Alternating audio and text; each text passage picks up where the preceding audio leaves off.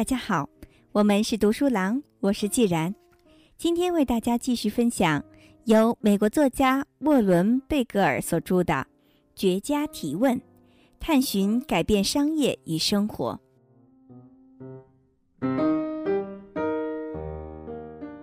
第一部分：寻找失落的探寻能力。第一章：世界由问题创造，由创意改变。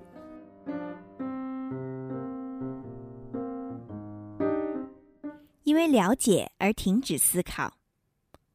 如果他们能让一个人登上月球，为什么不能制作一只体面的假肢呢？时光回到一九七六年，那时候谷歌还没有包揽我们查询的所有问题。一个名叫范·菲利普斯的年轻人就提出了一个谷歌搜不到答案的问题：如果他们能让一个人登上月球，为什么不能制作一只体面的假肢呢？这个念头在他的脑中形成之后，便不断放大。菲利普斯觉得他的未来就指望着能找到这个问题的真正答案，而对此似乎还没有人给出答案。菲利普斯二十一岁，是一名运动员，也是一个帅气聪明的大学生，一直过着令人陶醉的生活。但在那年夏天的某一天，他的命运改变了。当时他正在美国亚利桑那州的一个湖中划水，拉着他划水的船突然着火了，紧接着一片混乱。这位驾驶员并没有看到另一艘摩托艇开了过来，而那艘摩托艇正好径直撞向了菲利普斯。第二天早上，躺在医院的菲利普斯慢慢苏醒了，他回忆道。我做了所有人都会做的事情，我不想看，但还是忍不住看了。他掀开盖在身上的毯子，却发现自己的右脚没了。他膝盖以下的肢体被另一艘摩托艇的螺旋桨切断了。医院给菲利普斯配备了一只固定在铅管上的粉色假肢，这只假肢比一块木头强不了多少，但这就是当时的假肢。菲利普斯拿着使用说明离开了医院。说明书上这样写道：“慢慢习惯你的新朋友，每天用它走两次，它就会越来越强壮，逐渐成为你最好的朋友。”菲利普斯回忆称，当他第一次试着用这只假肢走路时，他被一块豌豆大小的鹅卵石绊倒了。那时他明白了。自己不能适应这只假肢，他还回忆起那一段时间拜访女朋友父母的事情。他女朋友的父亲曾把他叫到一边说：“菲利普斯，你一定要学会接受这个事实。”菲利普斯回忆道：“当时我咬着舌头，我知道他是对的。在某种程度上，我确实必须承认自己是一个被截肢的人。”但是我不会接受必须用这只假肢的事实。那一刻，菲利普斯表现出一个创新探寻者具有的特征：拒绝接受现实。实际上，在孩童时代，他就已经有了类似的迹象，比如他曾经把屋子里所有的门把手都卸掉了。当时他想，如果把门把手和门分开，那会怎么样呢？探寻者往往有很多淘气的童年故事。现在，作为一个成年人，他此时正处在一个关键的“为什么”时刻。比如，他会想：为什么我要勉强自己接受这只讨厌的假肢呢？对于菲利普斯来说，这是一个合理的问题，因为他清楚地意识到，科技世界里正在上演着诸多不可思议的事情。尤其是在美国的太空计划项目中，所以他自然想知道，为什么人们有办法让一个人在月球上行走，却想不出办法来解决地球上的现实问题呢？菲利普斯当时没有想到，美国政府和大型企业并不着急解决这些问题。之后，随着他对假肢修复领域的逐渐了解，他才慢慢清楚这一点。而随着他对这一领域了解的越多，他就越坚信这一点。菲利普斯回忆说：“数十年来，肢体修复行业一直停滞不前，没有人对这个行业投资，因为这一行业的客户群即截肢者对这一诱人的商业市场没什么想法，而我就可以借此占先机了。几年后，菲利普斯这样告诉我：由于这个行业长久以来止步不前，所以他留下了大量的空间。不仅允许人们质疑那些过时的理念以及维持现状的做法，还可以让人们向这个行业注入许多急需的新理念。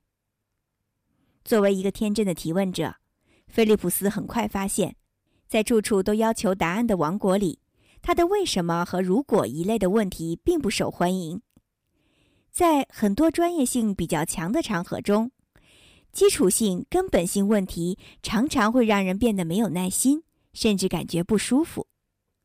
比如，医院或医生的办公室、商业会议室，甚至教室等，都会出现这种情况。菲利普斯提出的问题，比如“为什么市面上没有更好的假肢呢？”以及这种局面是否可以改变等，都可能被人们视为对某些专家的挑战。比如对医生、肢体修复工程师和其他知道潜在答案的人的挑战，因为在肢体修复领域，这些专家可能要比菲利普斯懂得多得多。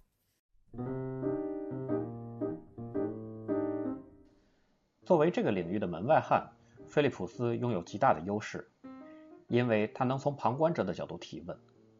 探寻的最大乐趣和吸引力就在于探寻者的意见。经常与专家的意见相反，所以专家们一般很少在自己的研究领域发问。对于这种现象，美国建筑师弗兰克·劳埃德·赖特给出过形象的解释：专家因为了解而停止思考。如果你了解了，你可能也就没有了提问的理由。然而，如果不提问，你就只能依赖专家的知识，而他们的知识必定是有局限性的，可能还过时了。也有可能完全错误。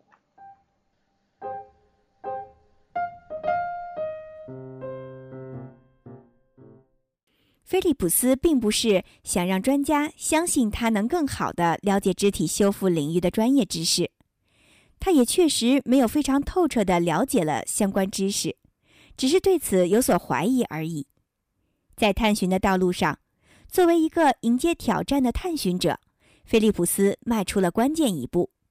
把为什么他们不能制作一只更好的假肢变成了自己的问题，因此他不得不替换代名词，将他们换成了我。正如独立发明家马克·努南解释的那样，菲利普斯的做法代表了观念转变的重要性。每次铲完雪，努南都会遭受背痛的折磨，因此习惯探寻的他很想知道。为什么他们没有设计出更好的铲子呢？最终，鲁南自己解决了这个问题。他发明了一把配有长手柄、杠杆和轮子的铲子，而当你用这把铲子铲雪时，再也不需要弯腰了。鲁南注意到，如果你从来都不曾自己去努力解决一个问题，那么你就不能算是在探寻，只是在抱怨，而且。你还可能永远只是在抱怨，因为正如美国国防部长高级研究计划局前主管雷吉娜·杜甘发现的那样，我们总是认为会有一个比自己更聪明、更有才华、拥有更多资源的人来解决问题，但这些人其实只是我们想象出来的。当菲利普斯意识到不得不独自解决问题时，他立即明白了。如果想要提出有关肢体修复的有意义的问题，就必须积极地投入到这一领域。他在大学读的是播音专业，但现在却转而加入到美国西北大学最顶级的修复学研究项目中来。他也由此在犹他州的一个修复学实验室找到了工作，还逐渐了解到假肢的设计理念。菲利普斯花了将近十年的时间与自己最初提出的问题纠缠，后来这个问题又衍生出许多新问题，而他最终基于这些新问题采取了实际行动。菲利普斯的探寻旅程引导他做了一些不寻常的事情。他从动物界、当地的游泳池以及中国古代的战场受到启发。为了制作出一只更好的假肢，菲利普斯蹒跚前行无数次，准确地说，是一次又一次的跌倒在地。他不停地追问自己：这只新的假肢是否比上一个更好？而当他努力回答这一问题时，就需要反复的测试，也就必然要经历无数次跌跌撞撞。每当新的假肢因此而坏掉时，他得到的都是失望的答案。这时候他会咒骂，也会发誓，但之后他仍然会提出新的问题，努力从失败中吸取教训。有一次，菲利普斯的假肢测试成功了，在那一刻，他知道。自己即将改变世界。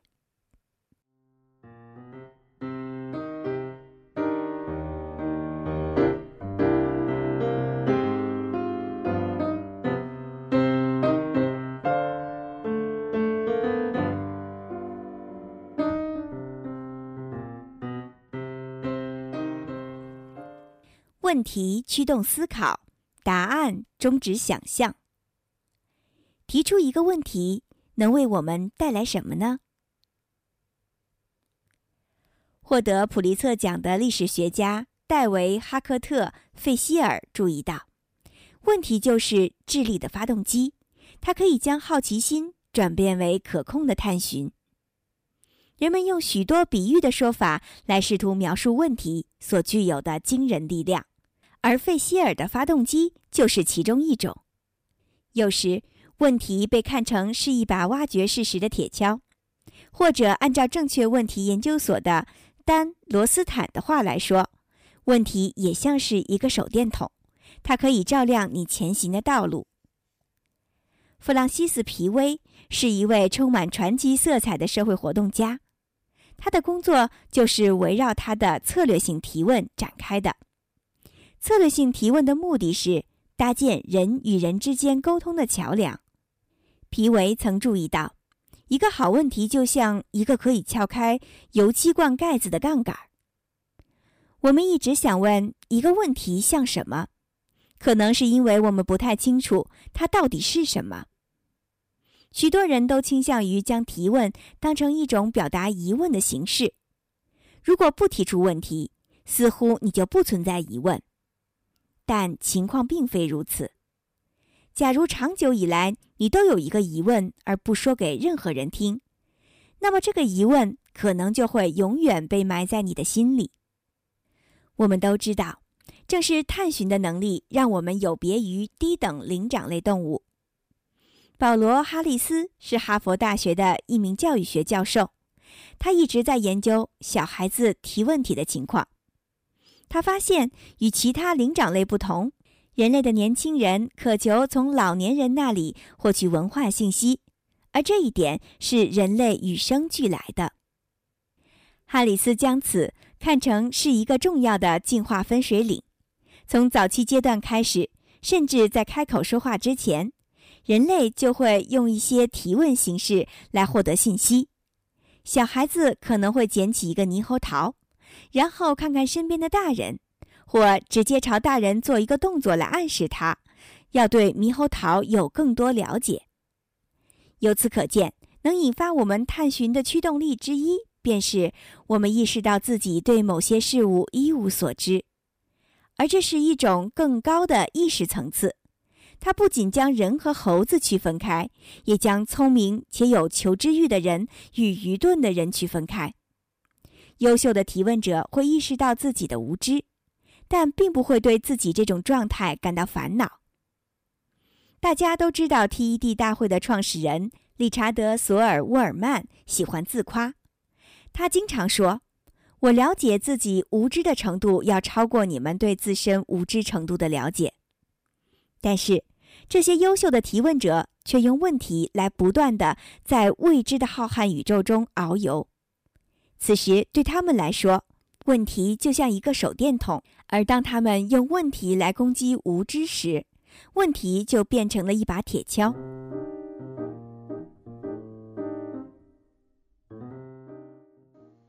作家斯图亚特·费尔斯坦在他的《无知如何驱动科学》一书中指出，科学发现的关键因素之一便是科学家愿意拥抱无知，愿意用问题作为指引以获得新发现。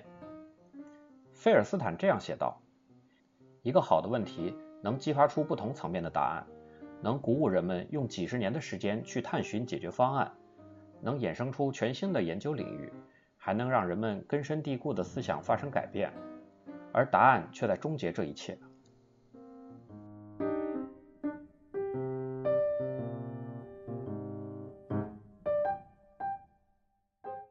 罗斯坦一直在研究提问题能给人们带来什么。他和同事鲁兹桑塔纳成立了正确问题研究所。该研究所是一家小型但颇具吸引力的非营利性组织。致力于训练人们提问的技巧。罗斯坦相信，问题确实能起到某种效果，比如有一种对思想进行开锁的功能。他坚持认为，每个人可能都曾有过这样的体验：当提问或倾听某种形式的问题时，会产生一种真实的探索感，也会对问题有一种新体会。此时，问题就会产生电灯泡的效果。罗斯坦已经在课堂教学中看到了提问产生的效果，比如在课堂上，学生们会围绕教师给出的问题进行思考和做头脑风暴。罗斯坦说，当学生们这么做时，他们想象力的闸门似乎瞬间被打开了。学生们不断地围绕问题进行思考。也就越来越对此兴趣盎然，于是思想就开始以问题的形式在课堂上自由流动。在《哈佛商业评论》上发表过多篇文章的波利拉巴尔对此也有共鸣。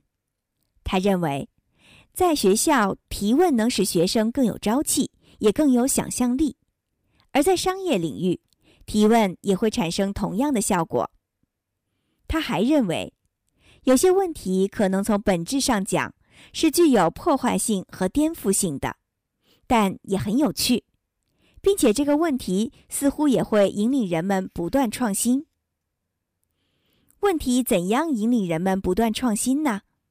神经学家、作家肯·海尔曼是大脑内创造性活动方面的知名专家。他承认，很少有人会专门研究。当我们提出问题时，大脑内在发生着什么？这个问题，虽然神经学家现在知道，在我们做白日梦、看商业广告或玩填字游戏时，我们的大脑皮层内的情况怎样，但奇怪的是，对于发现和提出问题时我们的思维活动过程，这些专家却几乎一无所知。海尔曼指出，一直以来。神经科学界都曾对发散性思维进行研究，而发散性思维是一种试图想出多种想法的思维活动过程。海尔曼表示，发散性思维是有关表达方式的，比如“嘿，假设我对此有不同的想法会怎样？”实际上，这就是一种提问的形式。发散性思维主要在更具创造力的右脑产生。它会挖掘想象力，也会经常引发随意的联想，而这就是创造力的主要来源。同时，发散性思维还可能给人以启迪，且使人因而有所收获。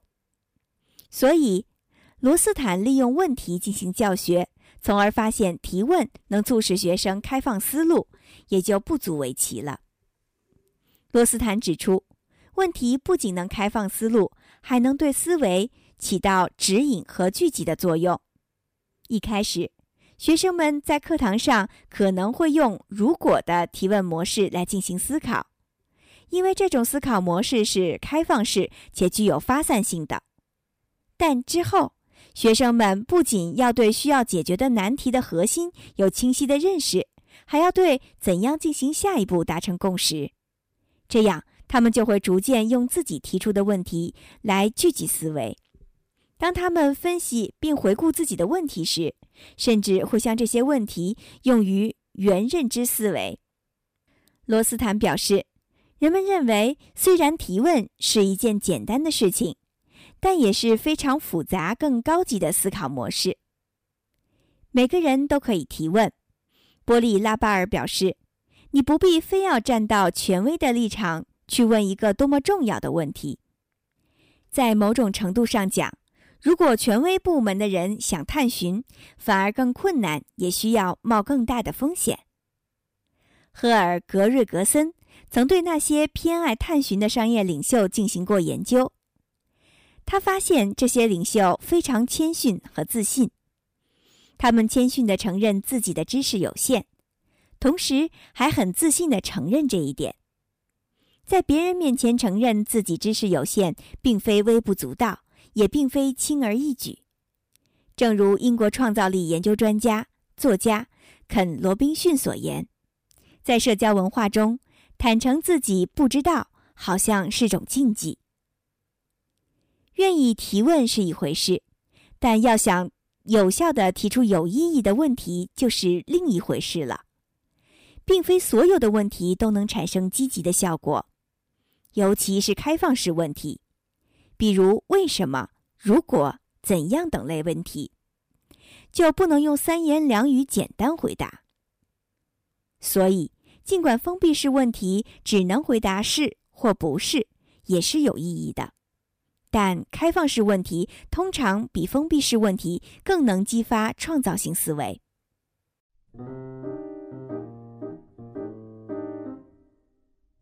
在这里，发散性思维指的是大脑在思考时呈现的一种扩散状态的思维模式，它表现为思维视野宽广。思维呈现出多维发散状。创造性思维指的是一种具有开创意义的思维活动，即开拓人类认识新领域、开创人类认识新成果的思维活动。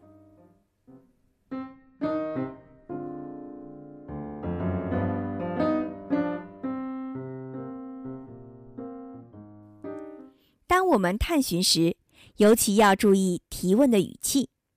面对挑战或难题时，人们可能会用“天哪，我该怎么办”这样的问题来回应，而可能还会有人问：“对我们来说，如果这种改变预示着一种机遇呢？那我们怎样才能抓住这一机遇呢？”按照大卫·库伯里德的话来说，由于第二种类型的问题是以更为积极的语气提出的，因此将会得到更好的答案。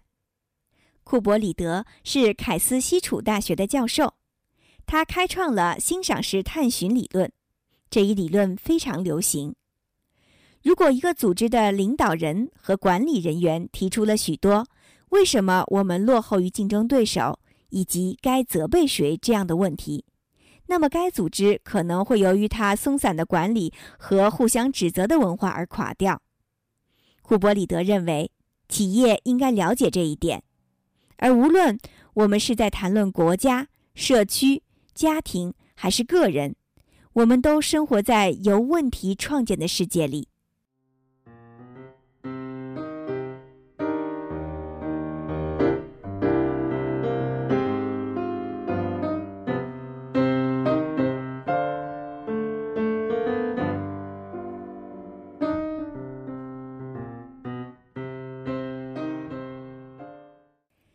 终生适应，连续专精。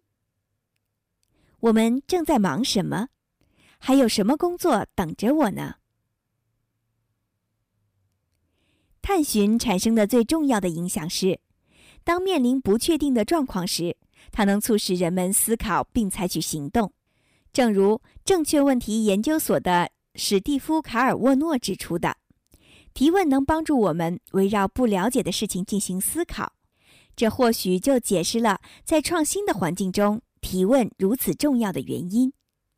比如，在硅谷，许多公司不仅每天都必须面对怎样创造新产品、怎样从激烈的竞争中创造商业机会等类的问题，还要思考怎样在不稳定的市场中维持发展。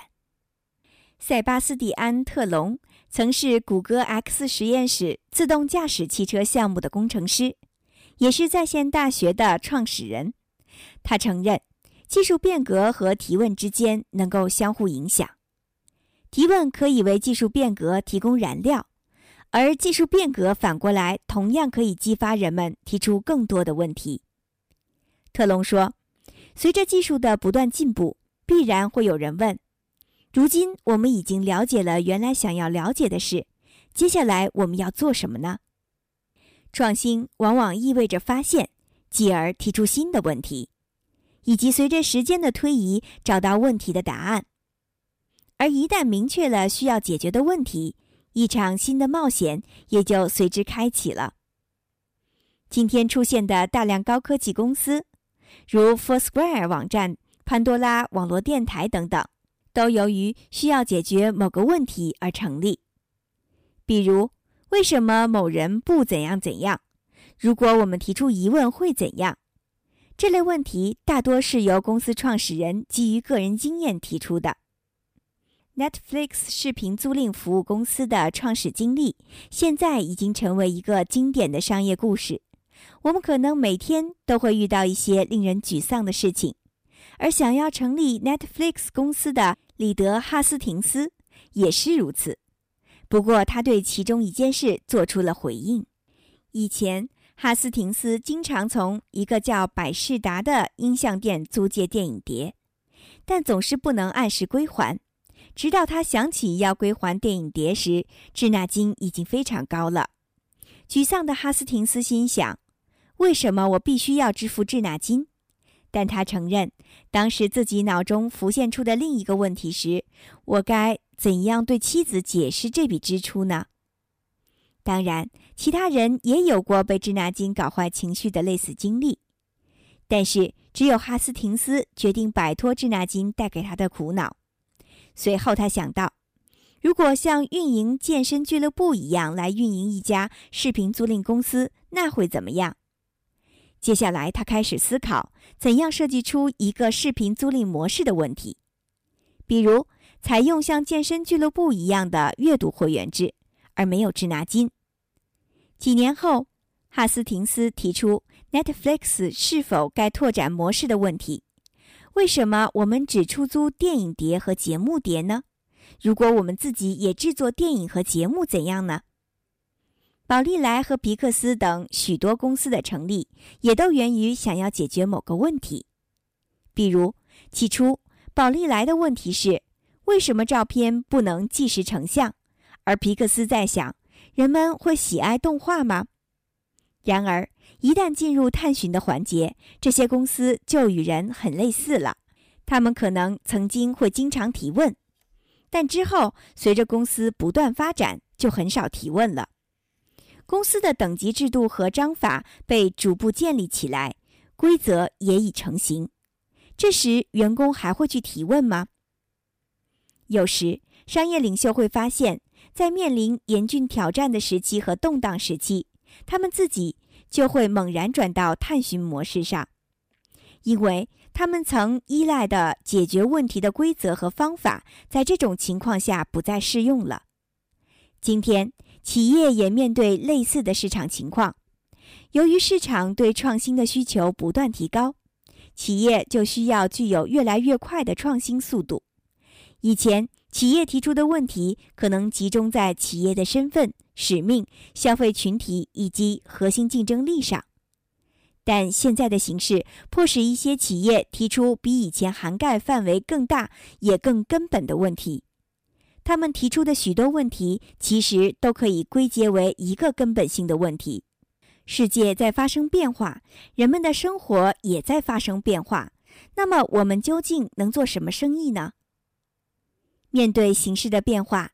企业被迫提出这样难解的问题，而企业员工或自主创业的人，又或者正在努力寻找工作的人，也都会面临同样的境况。高速的技术进步使人们的工作方式发生改变，也对人们提出了越来越高的技能要求。这一切形成了一股搅动商业的力量。最近，《纽约时报》称这股力量引起了一场完美风暴。无论是蓝领、白领或专业人士，都要在这场风暴中坚持住。对许多上班族来说，他们要不断适应千变万化的现实，这就是那篇文章，名为《需要适应的年代》。目前，上班族需要具备什么技能呢？这篇文章对这一问题以一个术语来作答：连续专精。为了能跟上形势，今天的上班族必须持续不断的学习新技能，比如参加培训。但是，正如《时代周刊》的文章指出的那样，上班族通常需要想清楚，究竟需要掌握什么样的技能，才能使他们在企业中变得更有价值，跟上时代的脚步。类似这样的文章不计其数。全球经济的新形势无情地要求劳动者有更多的技能，更具创造力。《时代周刊》的专栏作家托马斯·费里德曼撰写了大量文章，对此进行了探讨。如果浏览这些文章的在线评论，你就会发现，人们对这一切的感受、担忧和彷徨，但也有人感到愤怒和苦涩。比如，有人会想。我进入学校，最后获得了学位，毫不费力地掌握了一项技能，和专业相关领域，我也获得了丰富的专业知识。通过多年努力，我才完善自己。那为什么又要重新开始呢？不幸的是，这是一个为什么的问题。无论你怎样调整这个问题的提问方式，或者让它更合理，似乎都不能让这个问题发生变化。不断重新完善自己是否公平，也不管你是否赞同费里德曼的说法，都无所谓了，因为他谈到的那种形式已经改变了。现在我们面临的挑战是要弄清楚对每个人来说这些新形式究竟意味着什么，它创造了什么样的新机遇，而我们怎样利用这些新的机遇和发展的可能性。这时候你就需要一个提升自己的方案了，但不管你要采取什么行动，在这之前最关键的就是要进行基础性的探寻。那么你要怎样才知道是否值得花时间再次提升自己呢？或者你不必把时间耗费在哪些技能的提升上呢？因此，你需要思考以下问题。我所在的领域或行业正在发生着怎样的变化？什么样的趋势对我所在的领域造成的影响最大？未来几年，这种趋势将怎样发挥作用？我掌握的哪种技能最有用，并且能使我非常好的适应新环境？我需要学习什么新技能呢？我应该掌握多种技能，还是应该只精通于一种技能呢？我应该更多的思考与找工作有关的问题吗？还是应该自主创业？对个人而言，改变原有的职业规划就是某种形式上的创新；而对企业来说，在追求新方向或新战略的过程中，也同样应该进行严谨的探寻。我们需要的不是一时的适应，而是娴熟的持续改变，不断去适应。麻省理工学院媒体实验室享有盛名，伊藤穰一则是该实验室的主管。对于我们终生都需要去适应的观点，他提出了一个非常有趣的理论：在人生的早期阶段，我们一直处于学习模式。那时，世界以缓慢的步调前进，事物还未变得那么复杂。然而，一旦成了成年人，你就要思考自己的工作是什么，在接下来的人生里，重复要做的工作是什么。伊藤穰一指出，如今世界瞬息万变，事物也变得越来越复杂，成年人也就不应该再遵循以前那种日复一日的生活方式了。曾经，我们一下子就能了解许多事物，但现在这已经不可能了。就连知识高深的专家，也必须变回一个对知识永不满足的初学者。今天就为大家分享到这里，在下一小节中继续为大家分享本书的第一章：世界由问题创造，由创意改变。精彩内容敬请关注。我是既然，我。们是读书郎，谢谢收听，再见。